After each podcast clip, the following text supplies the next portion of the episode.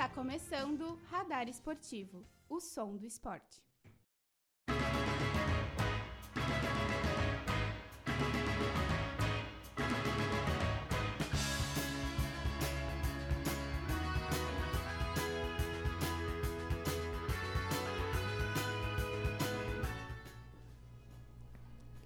Muito boa tarde a todos os ouvintes da UniFM 107.9. Agora 14 horas e 20 e 14 horas em ponto, 27 graus em Santa Maria. Hoje é sexta-feira, 25 de novembro. Está entrando no ar mais um Radar Esportivo, que está de volta todas as sextas-feiras na grade da UniFM. E vamos aos destaques do programa de hoje. Hoje vamos conversar com Gustavo Rosco Kuruowski, André Luiz Loser Coraza, eh, centrais de, da equipe de vôlei da UFSM, além de Lucian Caravac, técnico da equipe. Nos blocos informativos da semana, vamos atualizar os destaques da Copa do Mundo no Catar, além de, é claro, as últimas informações sobre o Inter, o Grêmio e o Juventude. Logo após os informes, teremos uma reportagem sobre o, o programa Segundo Tempo, produzida pela Thaís Ime e pela Yasmin Matos. No quadro Radar Histórico, relembraremos o grande jogo entre Estados Unidos e Inglaterra pela Copa de 1950, que acabou com um placar de 1 a 0 para os americanos. E passaremos a agenda dos esportes para esta semana. Tudo isso e muito mais a partir de agora no Radar Esportivo. Eu sou Gabriel Barros e apresento o programa com meu colega Victor Zucolo até as três da tarde. Na produção, Antônio Oliveira, Bruno Vargas, Flávia Morichita, João Vitor Soder, Pedro Pereira, Thaís Imig e Yasmin Matos. A edição do programa de hoje é de Manuel Santos Bulsin e a técnica de José Quartiero. Lembrando que o Radar Esportivo é um projeto de extensão do Centro de Ciências Sociais Humanas e tem orientação da professora Viviane Borelli. Agora 14 horas e 4 minutos e a temperatura é de 27 graus em Santa Maria.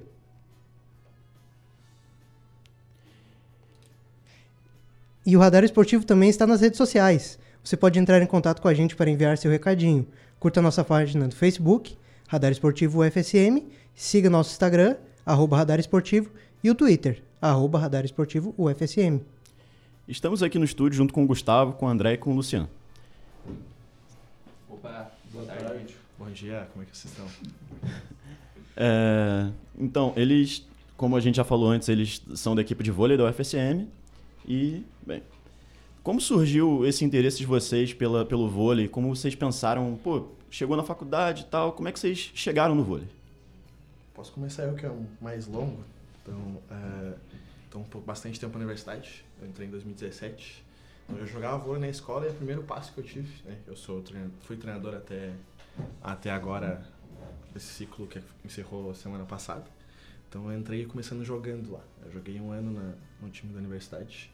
E aí, como eu faço educação física, encerrou o ciclo desse um ano, tinha muito interesse em começar essa vida de treinador. Aí o professor na época estava precisando de um monitor, me voluntariei e fiquei lá até hoje. É, daí comecei a estudar bastante e tal. Não sei sobre isso. Eu comecei desde cedo no, no colégio mesmo, no Marista.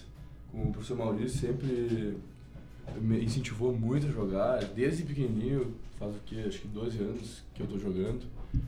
E quando entrei na UFSM, a primeira coisa que eu, que eu fui fazer foi entrar no time. Eu passei um curso em, em outro curso que eu não queria só pra jogar. E agora estamos aí. Eu comecei a jogar, acho que antes até com, com o Luciano, que me chamou pra jogar antes no, no projeto que estavam precisando de central. E estamos aí desde então, não, não saí nunca, nem vou parar. Eu comecei a jogar na escola, assim, mas mais de brincadeira, porque quando tu. A gente brinca muito quando tu é alto, tem duas opções, né? Ou tu joga basquete ou tu joga vôlei, né? Então é meio forçado isso. Porque pra futebol, assim, eu nunca tive muitas habilidades. No máximo um goleiro ali, mas não muita coisa. Ah, eu tô na universidade também desde 2017, mas eu não jogava ah, com tanta com tanta frequência, assim, né? Ah, daí agora na pandemia eu comecei a, a, a jogar um pouco mais na, de vô- vôlei de areia, principalmente, que era um dos poucos esportes que estava liberado, né? Porque a maioria dos esportes coletivos estavam todos ah, proibidos. Daí eu comecei a jogar mais, daí peguei um pouco mais de fundamento. E no início do ano, daí o Marlon, que é o levantador da, da, da equipe, me chamou para jogar. E daí já fui nos treinos ali e fui ficando. Então, basicamente, assim, a entrada de vez de vocês num time de vôlei foi aqui na universidade. Antes vocês tiveram alguma experiência, assim, dentro de algum time, sei lá, na escola, ou fora da escola? Al- Tiveram algum, alguma experiência assim? A maioria, na real, né? Nós três aqui, mas a maioria dos que jogam sempre tiveram uma experiência em escolar. Tipo, a gente joga muito escola, porque a gente chega com 17, 18 anos na, na universidade. Então, acaba que são poucos que têm uma experiência um pouquinho mais longa, tipo, de jogar em algum clube e tal. E aí, quando chega na universidade, que tem essa experiência de poder jogar. Tanto que a gente faz bastante trabalho, tipo, de formação de atleta nesse, no primeiro semestre, principalmente, que eles entram na equipe. E dentro da equipe, assim, fazendo, participando dos jogos, dos campeonatos, como vocês se sentem representando de fato a faculdade, representando o FSM? Ah, sim. Eu já tô há bastante tempo de novo. É... Criei uma, uma identidade muito grande com a, com a universidade, com o time da universidade. Eu passei por duas equipes, né? Os guris que chegaram agora, e é uma equipe que tá, se formou esse ano, e, o, e a equipe pré-pandemia. Então, eu tenho. Tipo, até depois do jogo que a gente jogou agora, o Estadino, na fim de semana, a gente acabou perdendo. Me emocionei bastante, porque tem uma questão toda de torcer, torcer muito. Tipo, eu torço muito para o pessoal. Então, eu me identifico muito, gosto muito de estar lá na beira da quadra. Quando eu consigo até os jogos femininos eu vou, porque eu gosto muito de torcer, acompanho de longe que seja. Tenho uma relação muito de torcedor, eu gosto muito de representar o time da, da universidade.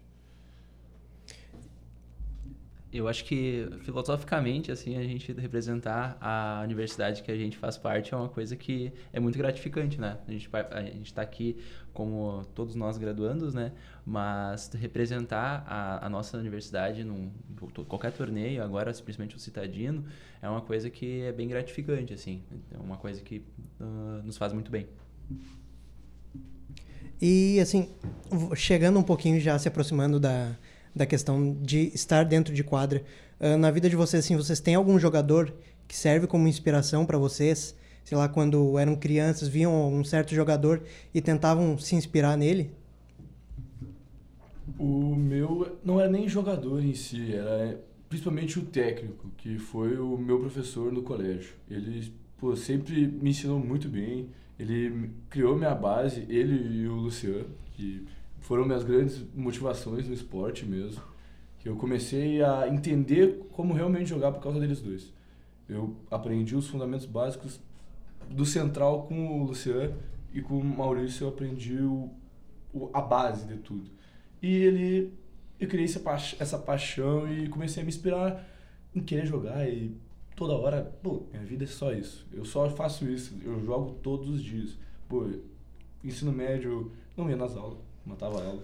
Eu ia jogar, eu ia treinar, eu ficava o dia inteiro em função disso. Eu ia pra academia, eu ia pra fazer eh, fundamento, tudo, tudo, eu ia nisso. E eh, hoje em dia continua assim. Eu saio de casa pra treinar, eu volto de casa tarde por causa do treino, vou na academia de manhã, vou em função disso e agora o objetivo é o Jubes, pra chegar voando e dar bola nos caras, não tem jeito. Mas é bom ver, assim, essa dedicação, mas além da dedicação, essa paixão mesmo, né, pelo que vocês fazem. né? Como funciona, já partindo para outro lado, como funciona dentro de quadra para vocês terem uma rotação de time? Vocês têm um time titular ou vai de acordo com o adversário? Como é que é essa parte técnica da rotação do- dos jogadores? A gente, geralmente a gente trabalha muito em relação a, a montar uma ideia de jogo que faça os guris jogarem o que eles melhor sabem. Né?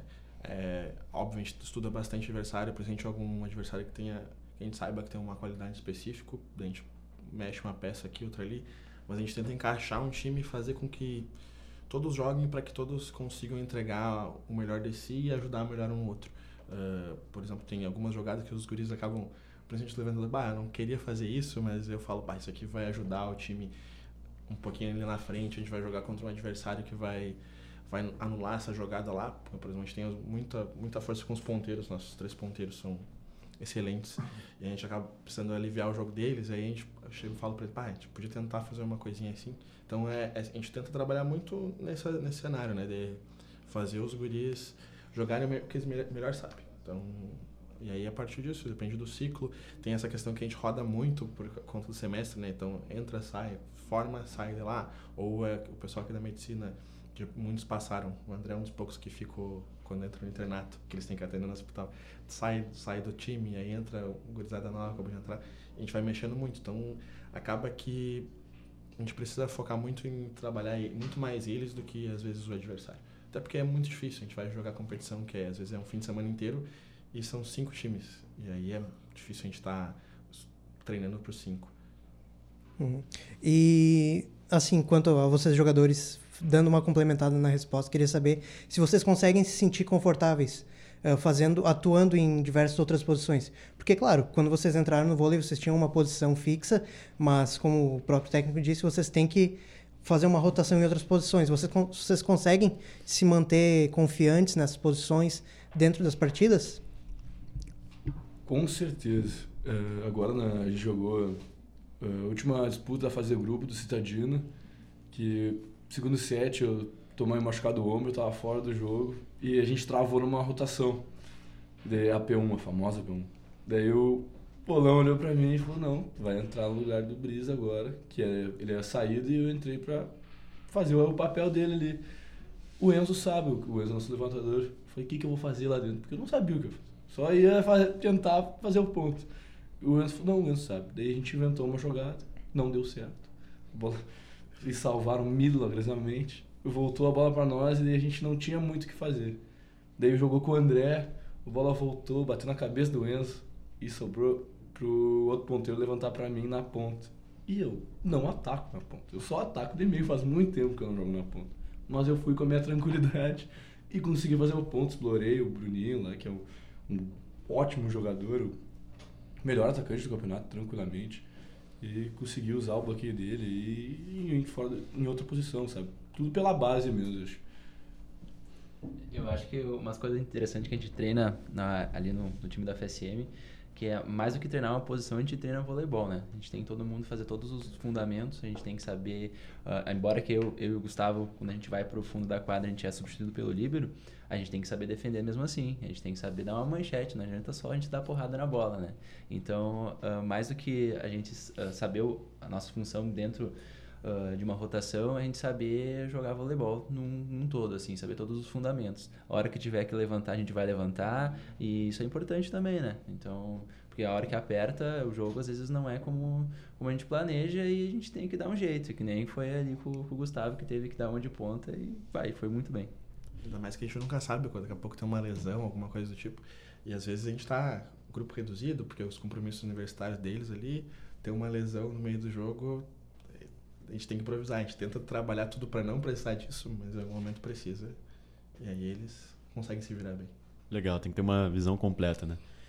A gente está se aproximando agora do final do ano, né? Então, tipo, como vocês avaliam o, o, as competições que vocês participaram? Assim, qual, quais foram as principais competições que vocês participaram e, e o que vocês tiraram delas?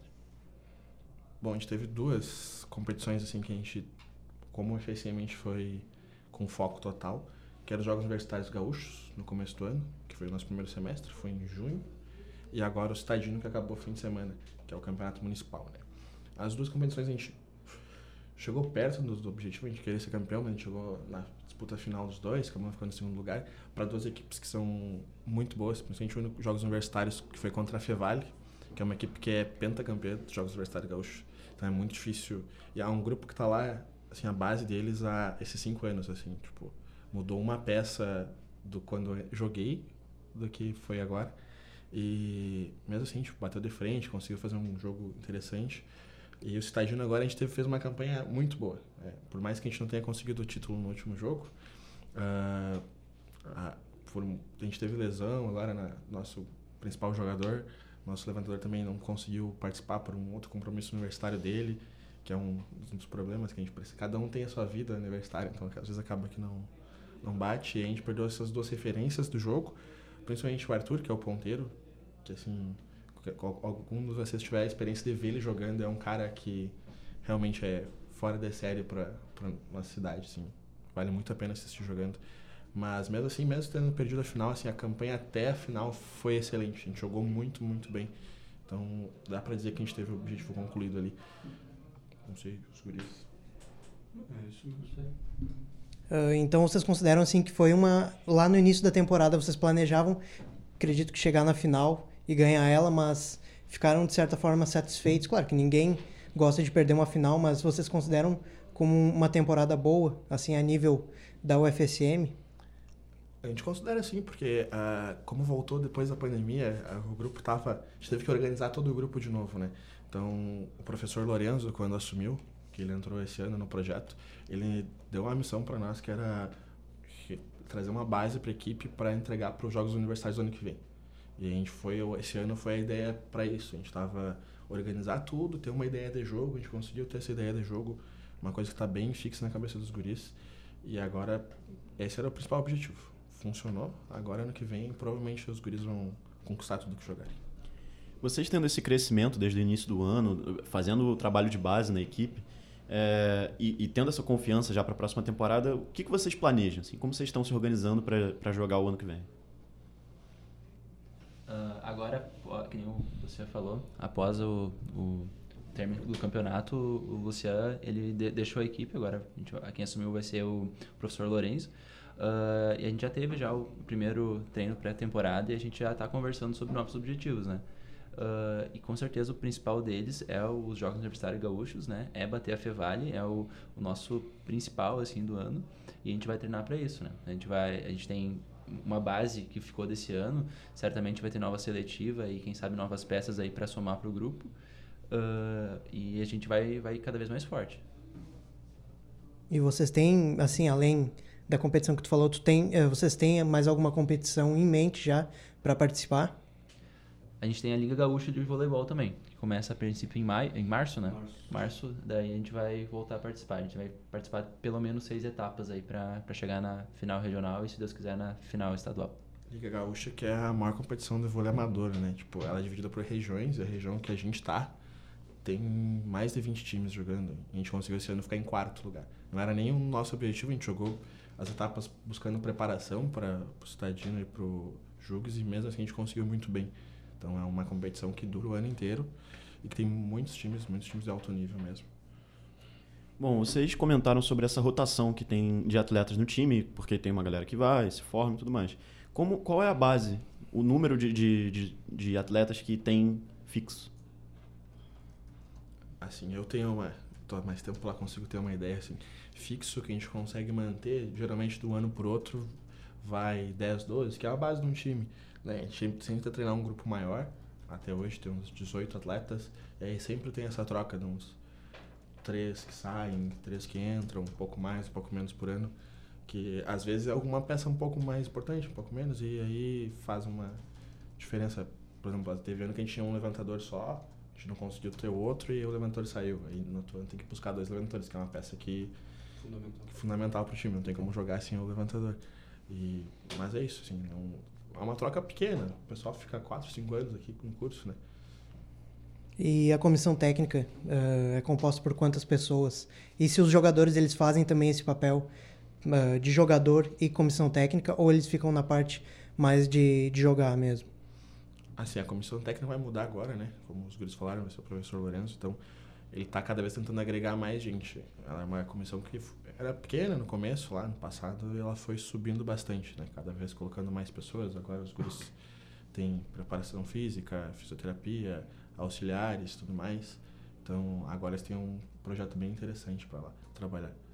E aí agora com, tem toda uma coordenação com o professor, ele orientando atrás ali, todo o planejamento. Então é um trabalho bem interessante. Como funciona o processo de entrada no time? Tem uma avaliação técnica?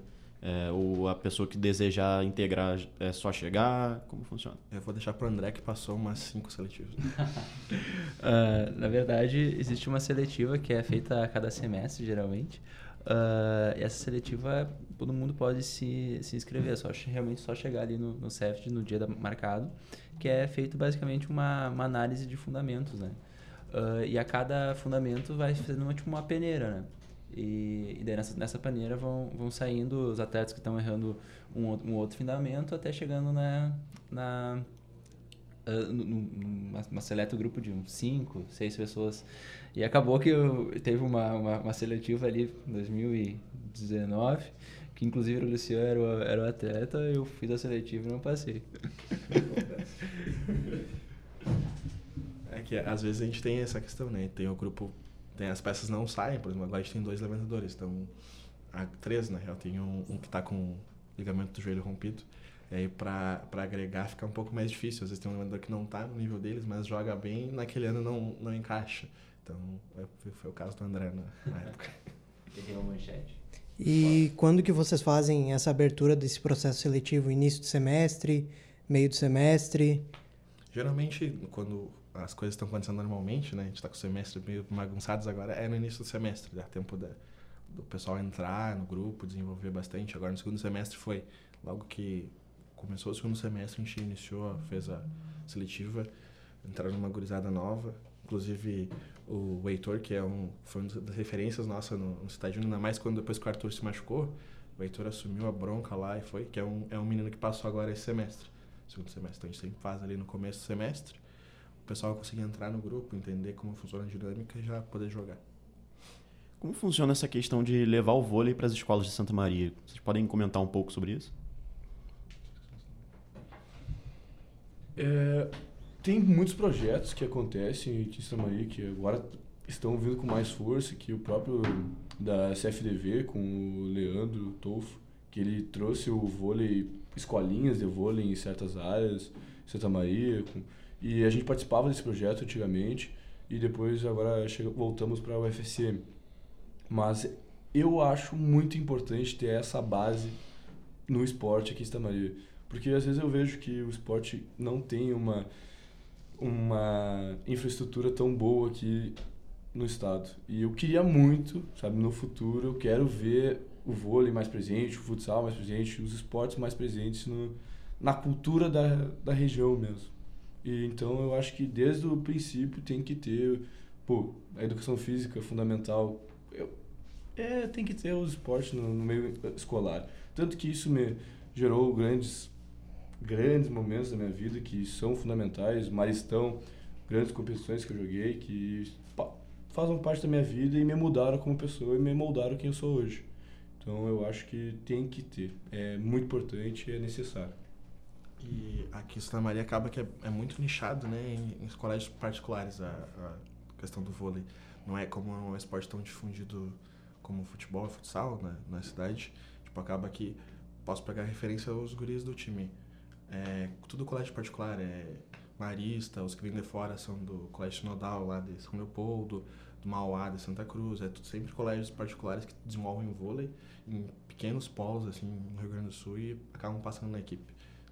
É muito raro a gente ter alguém que entre ali, que já tenha uma base legal, que saia de um colégio público. Os guris agora, por exemplo, metade do time que dessa geração é do Colégio Marista que treinou com o professor Maurício lá mas existe no momento, por parte do CEFED ou por, por parte dos alunos mesmo do, da educação física, algum tipo de, de projeto que, que adentre essas escolas e que difunda um pouco mais também o, o vôlei? Ou para ensinar, é, de repente, nessas escolas que têm essa carência do, do vôlei como um esporte um pouco mais elitizado, por exemplo? A gente está tá buscando agora, né? Quando voltou a pandemia, a gente tinha um projeto antes da pandemia, pensando nisso, e agora a gente voltou.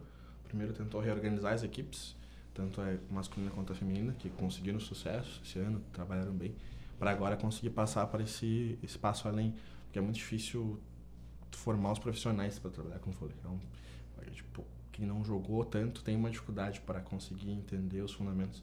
Então, a gente precisa ter esse processo antes de, de trabalhar o profissional para conseguir entender a criança bem lá na escola, que é o primeiro passo e é o que eu acho que é mais distante hoje que é ter o, ter o cara que consegue chegar lá, entender a criança, fazer ela aprender o fundamento do básico. É, é uma coisa muito difícil, é um esporte tipo, que a gente está acostumado com esportes que a gente se livra muito da bola.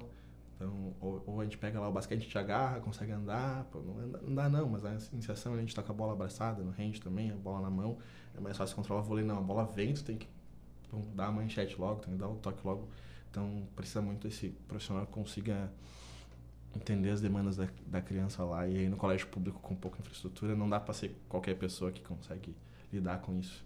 Já vi bastante pessoas, colegas assim que chegaram lá e aí, pá, não tem estrutura, como é que eu faço isso para estágio, né? E e a gente ajuda. Eu e um outro colega meu, que é primo do Gustavo, aqui o Guilherme, já lá dava uma ajudada no pessoal e tal. Mas é um trabalho que é bem difícil.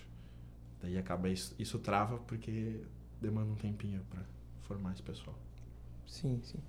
E na questão, voltando um pouquinho à questão do citadino, uh, bom, com esse segundo lugar, acredito que tem algum momento, algum jogo marcante para vocês durante toda essa trajetória. Queria saber de vocês três ou de algum de vocês qual assim foi a, o jogo ou algum momento mais marcante nessa, nessa trajetória do Citadino?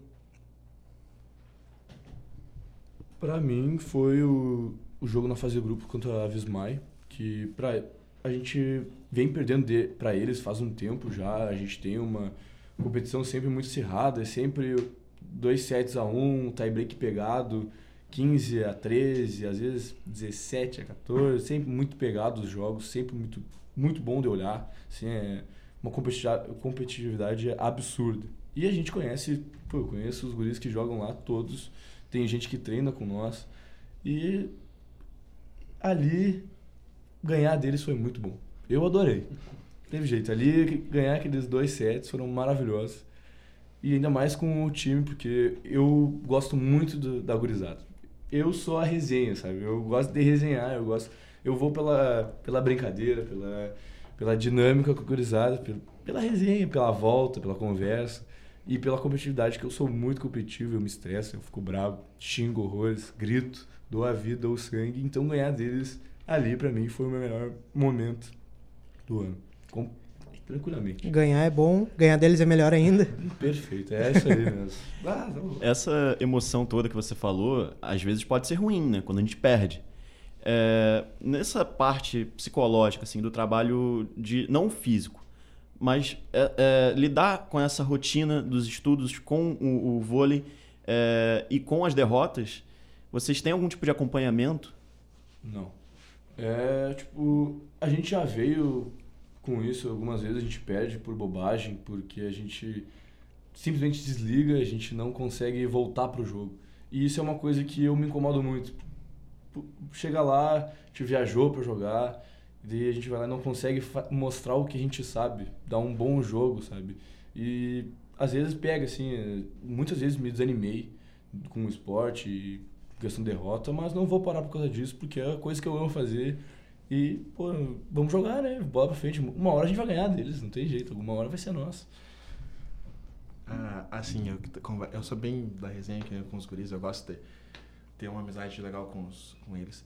Então eu acabo conversando com todos eles, assim. Chega pra competição, às vezes, pá, é muito problema na cabeça e tem que lidar com tudo isso e, e cada um tem o seu probleminha e acaba isso afetando o jogo. Né? Eles tão, são todos universitários e aí é, sempre dá uma coisa errada na semana e aí nessa coisa errada na semana, pum, afeta o jogo que é no sábado. E aí é difícil desligar. É, é, é difícil, é um trabalho que a gente precisaria desse acompanhamento, a gente está buscando isso também, mas é, realmente é uma coisa que atrapalha. Bom, gente, a gente está encerrando já a entrevista. Queria agradecer vocês pela presença, pelas respostas aqui. Acredito que os ouvintes gostaram bastante do que vocês tinham para dizer. E se vocês quiserem mandar um recado para alguém aí, fiquem à vontade. Pô, o Heitor, que fez aniversário ontem, o Heitor e o Pedro estavam de aniversário. Muito parabéns, eu amo vocês. e muito obrigado pelo convite. Ter vindo aqui. Convite. Vocês têm alguma rede social para deixar para a galera? o FSM voleibol masculino, é da, equipe masculina, né? Tem o vôlei, só voleibol sem masculina da feminina, que agora é tudo uma coisa só. Se o pessoal quiser seguir as duas lá. Então é isso, gente. Obrigado pela entrevista e a gente agradece por vocês terem vindo aqui. Este é o Radar Esportivo, o som do esporte. Vamos ouvir agora o Radar Histórico, produzido pela Flávia, relembrando o jogo entre Estados Unidos e Inglaterra pela Copa de 1950.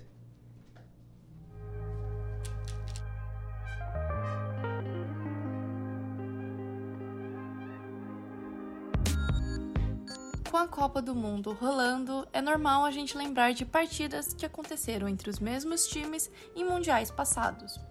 Sendo assim, no radar histórico de hoje, vou contar sobre uma das maiores zebras de todos os tempos, conhecida como o Milagre de Belo Horizonte. Cortou Everton, perna canhota, cruzou na área pro gol, soprou Bolanhos!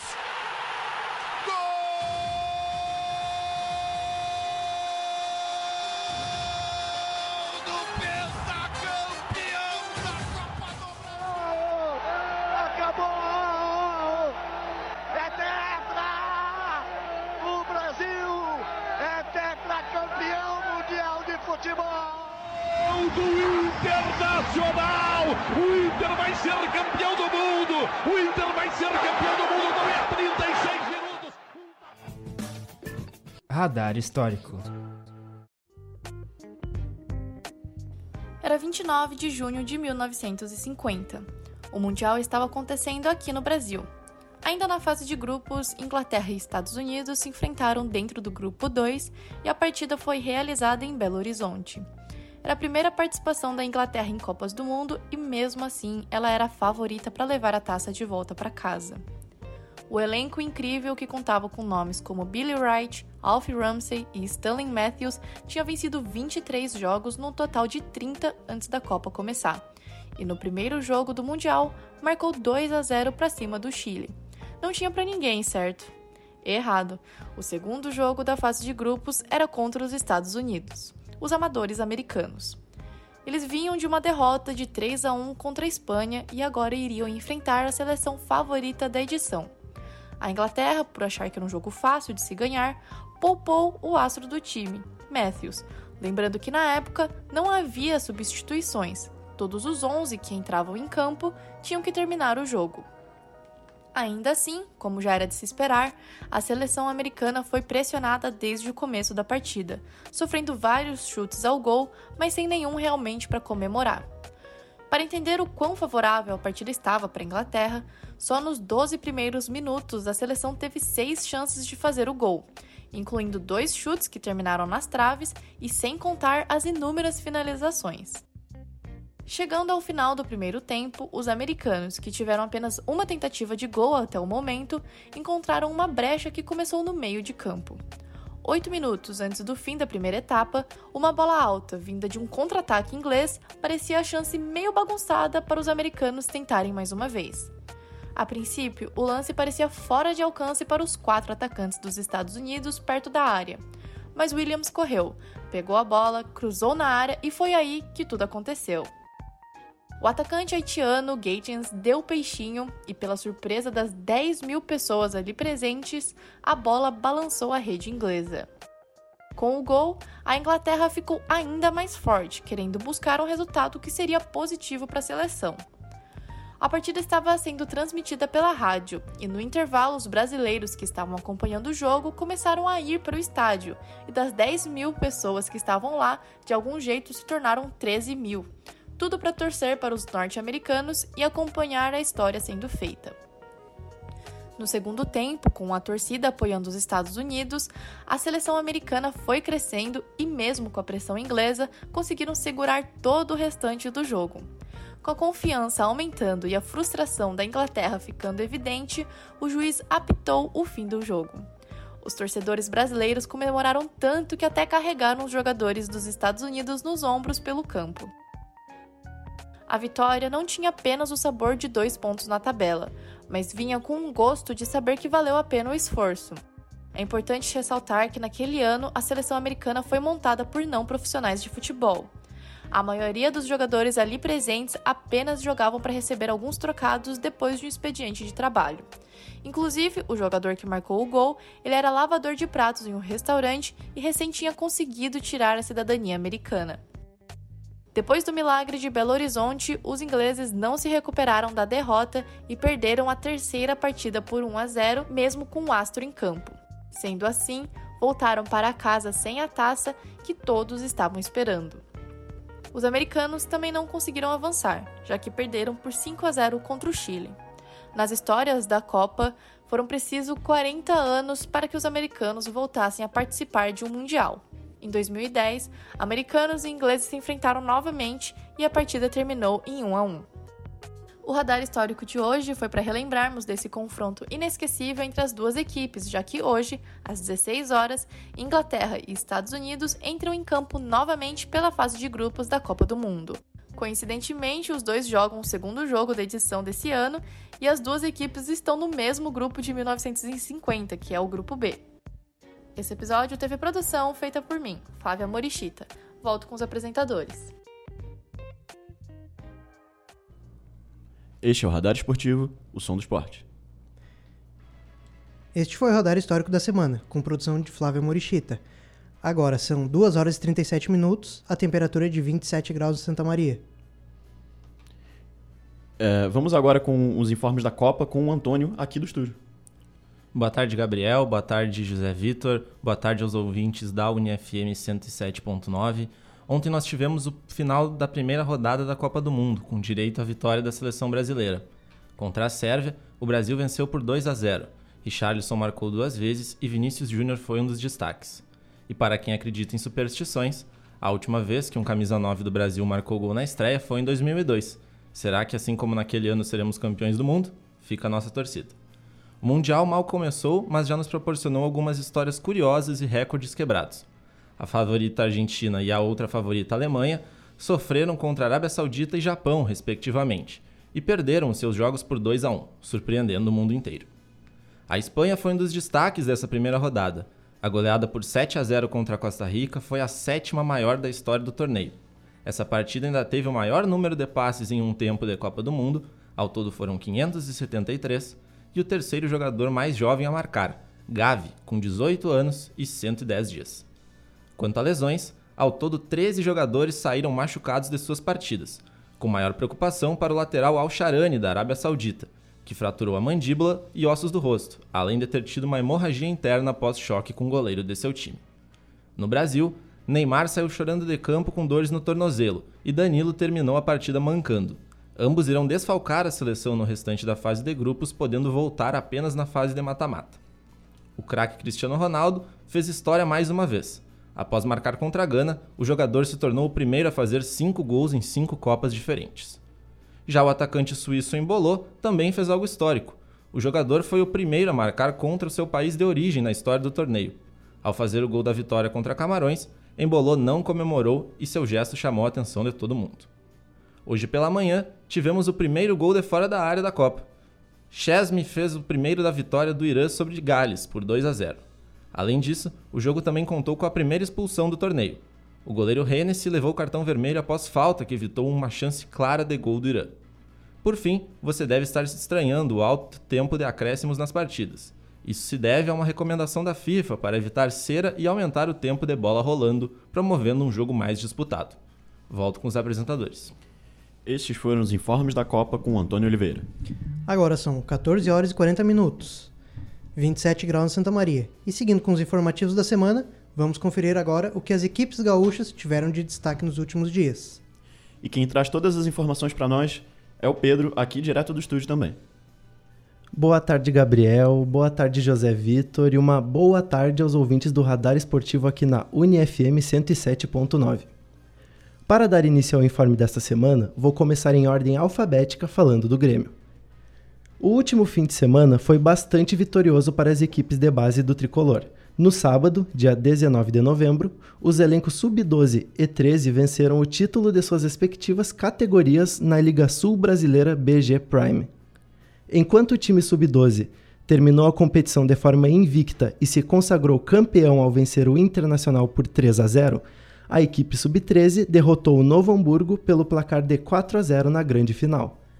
Ainda no sábado, o elenco sub-14 do Grêmio foi campeão da Copa Umbro ao vencer o Havaí por 4 a 2 na grande final do torneio.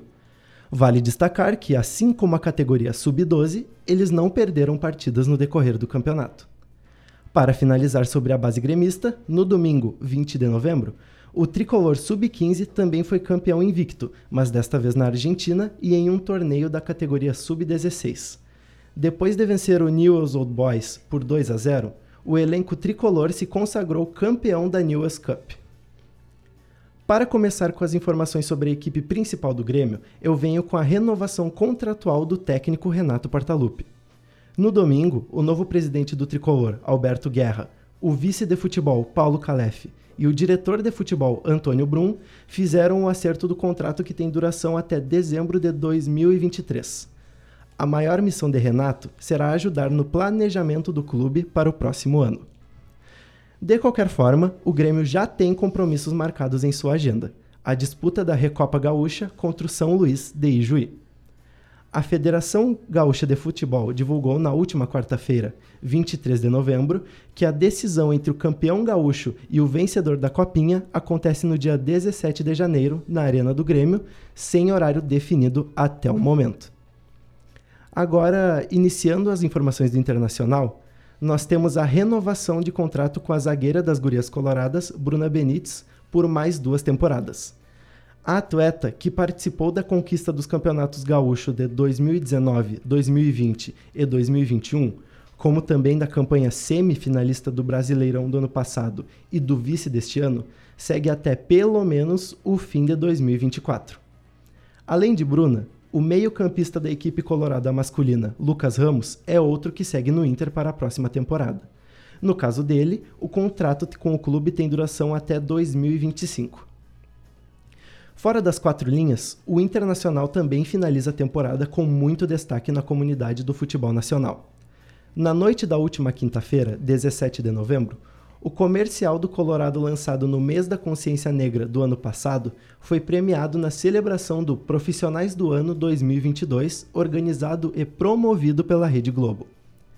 Esta foi a primeira vez que um clube do futebol vence o prêmio que, segundo especialistas da comunicação, é o mais importante da publicidade brasileira. Hoje mais cedo também, o Inter divulgou que o preparador físico da equipe principal, Flávio de Oliveira, estava se desligando da comissão técnica para retornar à cidade de São Paulo por conta de problemas pessoais. Passando agora para o Juventude, vou começar com o título da categoria Sub-10 no torneio Valezanito. Com uma campanha invicta, os jogadores da equipe da base do Ju terminaram a competição com chave de ouro ao ganhar do clube argentino Changuitos del Estero nos pênaltis no domingo passado. Além disso, o time venceu o prêmio de Fair Play por conta da boa conduta do elenco e da comissão técnica durante o campeonato. Outra informação sobre esse torneio que eu gostaria de comentar é que as equipes Sub-9, Sub-11 e Sub-12 do Juventude também fizeram parte, mas não tiveram tanto destaque. No sábado, o elenco Sub-17 do Ju amargou o vice para o Curitiba na grande final da Copa Galo. O jogo terminou em 1 a 0 para o Coxa, com o gol marcado na prorrogação da partida. Para finalizar as notícias sobre o Juventude, eu vou falar sobre a homenagem recebida pela Associação de Cronistas Esportivos Gaúchos na última terça-feira, 15 de novembro. O time feminino do clube ganhou grande destaque nesta última etapa de 2022 com a conquista da medalha de bronze no Campeonato Gaúcho de Futebol Feminino ao passar o carro no Elite de Santo Ângelo com uma goleada de 7 a 0 na decisão. Devido ao sucesso, as gurias do Juventude também disputam o Brasileirão A3 no ano que vem. Este foi o informe do Grêmio, do Inter e do Juventude, produzido por mim, Pedro Pereira. Volto com os apresentadores. Até mais! Esses foram os informes do Internacional, Grêmio e Juventude com Pedro Pereira. Agora são 14 horas e 45 minutos. A temperatura é de 27 graus em Santa Maria. Como prometido, vamos agora com a reportagem de hoje. E hoje falaremos sobre o programa Segundo Tempo. E quem traz a reportagem é Thaís Imig.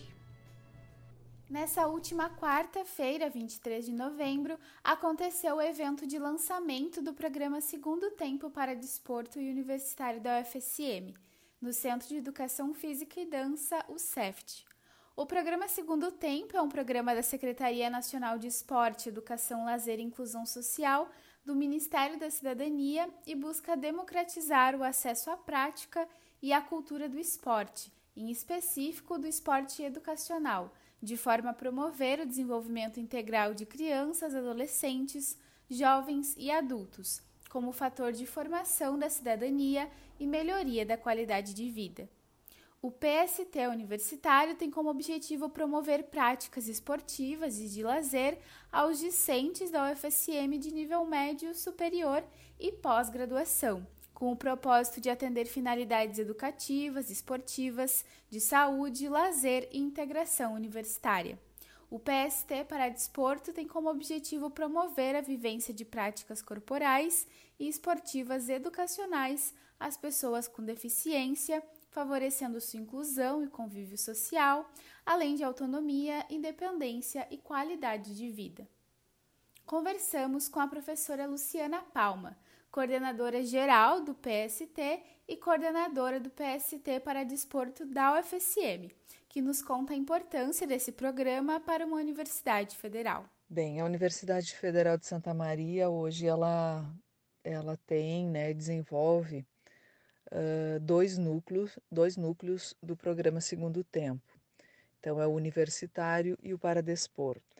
Falar da importância é, ah, parece assim um tanto redundante, mas é de máxima importância e relevância primeiro pelo espaço que é criado e é oferecido né, enquanto prática uh, de atividades físicas e esportivas né, à comunidade da Universidade Federal e também da comunidade fora da universidade. Segundo, porque o programa Segundo Tempo ele tem como objetivo desenvolver o esporte educacional. E esse esporte educacional com o sentido de saúde, de inclusão social e principalmente de qualidade de vida. E terceiro também porque o programa Segundo Tempo, seja universitário, seja o paradesporto, ele tem é, é, desenvolve uh, o tripé da universidade, né? O ensino, a pesquisa e a extensão. Principalmente a extensão, porque ele se caracteriza como um programa de extensão, mas é aliado, é somado a esta grande extensão a pesquisa e o ensino também. Ainda sobre a importância deste, deste programa para a universidade, né?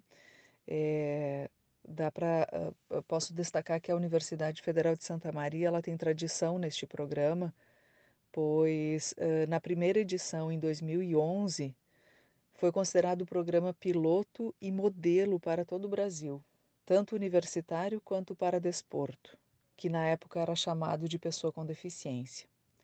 E hoje se concretiza mais uma vez, demonstrando que, que não só é importante, mas também o reconhecimento da capacidade técnica uh, e profissional de quem atua né, neste programa na universidade e com este tipo de programa e com estas atividades, com esses, com essas atividades que uh, desenvolvemos junto aos beneficiados, junto às pessoas, junto aos discentes, junto a todos da comunidade. A professora Luciana também nos conta as expectativas para o próximo ano do programa. A nossa expectativa para o próximo ano é que é, continue com uh, grande interesse e participação, uh, tanto no universitário quanto no paradesporto, né? que sempre temos um, um grande interesse, muitos inscritos, isso mostra que estamos no caminho certo, que o programa ele é efetivo, ele é de, de qualidade, né? E esperamos concretizar então os objetivos, né, lançados e, e enquanto esporte educacional. Mas principalmente, ou uh, uma das expectativas que nós temos é de conseguir a renovação deste programa, né, para mais dois anos.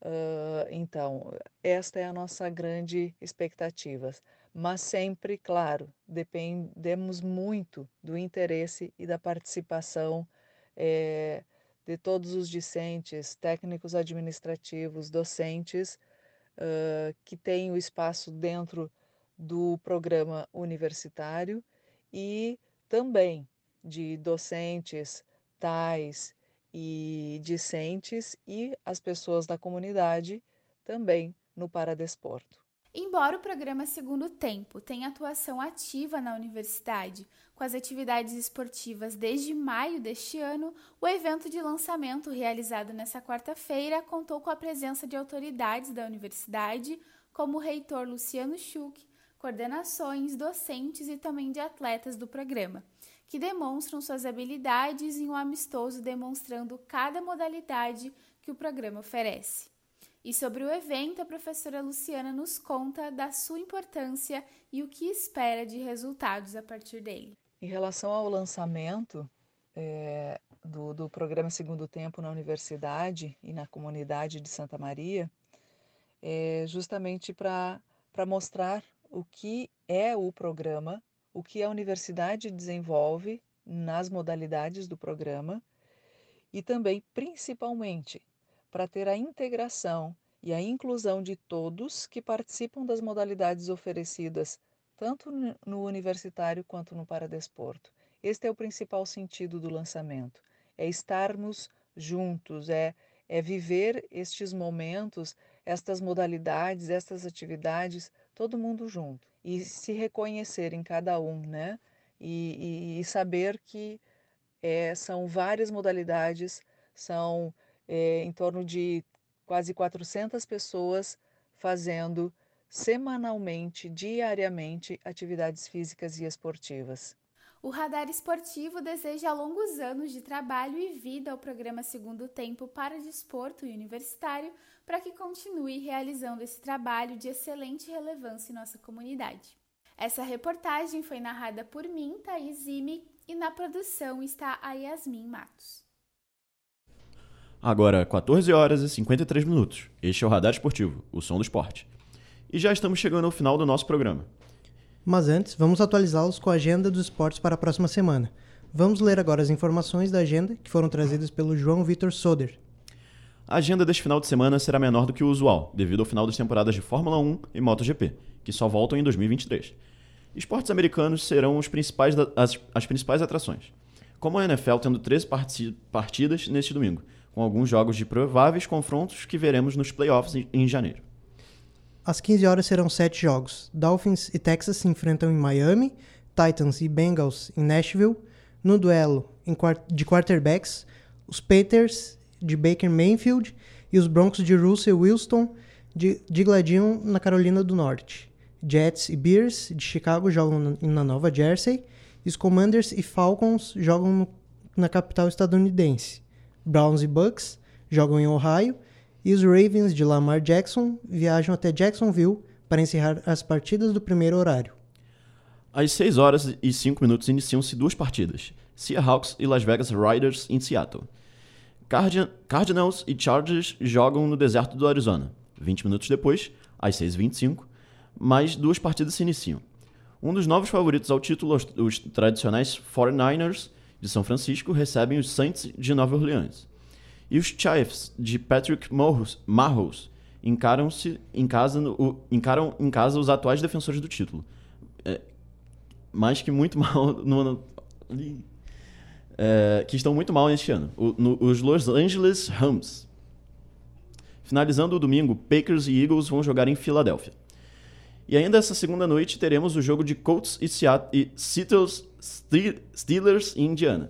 E os Broncos buscam enfrentar a forma buscam enfrentar a forma e voltar a vencer contra o Jets. Encerrando a agenda, na NBA teremos um total de 27 jogos na sexta-feira, até domingo, mas apenas três terão transmissão oficial do Brasil. Na sexta-feira, Utah Jazz versus Golden State Warriors pela ESPN 2, e no sábado tem Los Angeles Lakers e Santo Antonio Spurs também na ESPN 2, às 22 horas. E no domingo à noite, no duelo de esloveno e grego, Dallas Mavericks versus Milwaukee Bucks, que passará na TNT, Sport TV 2, na Twitch do Gaulês e também no Facebook da CNN Brasil, às 22 horas. Sem falta de opções para esse jogo. Agora, 14 horas e 55 minutos. Este é o programa Radar Esportivo, o som do esporte. Na próxima semana voltaremos com mais informações. Na produção do programa de hoje, Antônio Oliveira, Bruno Vargas, Flávia Murichita, João Victor Soder, Pedro Pereira, Thaís Ime e, Thaís Matos, e Yasmin Matos. Na apresentação, eu, Vitor Zucolo. E eu, Gabriel Barros. A, edição foi feita por Manuel Santos Bulsin e na técnica, José Quartiero. O Radar Esportivo é um projeto de extensão do Centro de Ciências Sociais e Humanas e tem a orientação da professora Viviane Borelli. O Radar Esportivo volta na próxima sexta, mas não perca na quarta o Radar na Copa. Até semana que vem. Tchau.